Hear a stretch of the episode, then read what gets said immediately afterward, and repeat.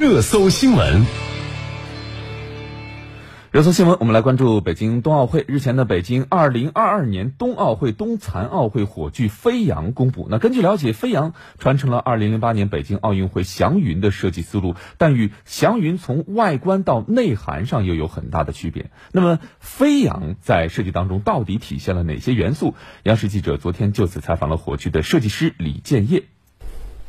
火炬飞扬是北京冬奥会理念和我国文化的重要载体，也是北京冬奥会的愿景和精神的集中体现。整个设计从下到上十分动感，没有一条直线。设计理念的话，真的是道法自然，因为我们从一片树叶的一个灵感得出来，就说要做这样的一个完全非常柔美的曲线的一个火炬的设计，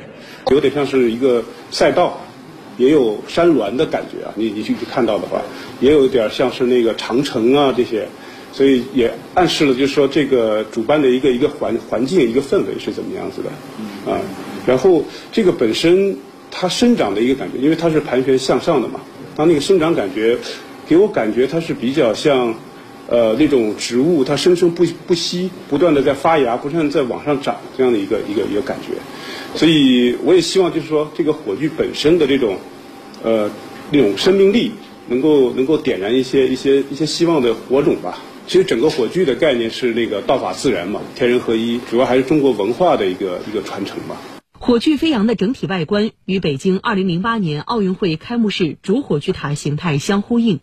同时，也和北京奥运会的火炬祥云有所传承。双奥之城的这个概念在我们的火炬上体现的非常多。首先，它的颜色，其实你看那个零八年的火炬本身也是银跟红，那我们这次也是用了银跟红，但是可能用用的方式有一些变化，比如说渐渐变的一个呃从红到银的一个一个变化，看起来就更现代一些。呃，同时呢，我们其实在整个火炬的从靠下。方从祥云的一个图案，慢慢的渐变到一个呃，有点像是剪纸风格的雪花的一个图案。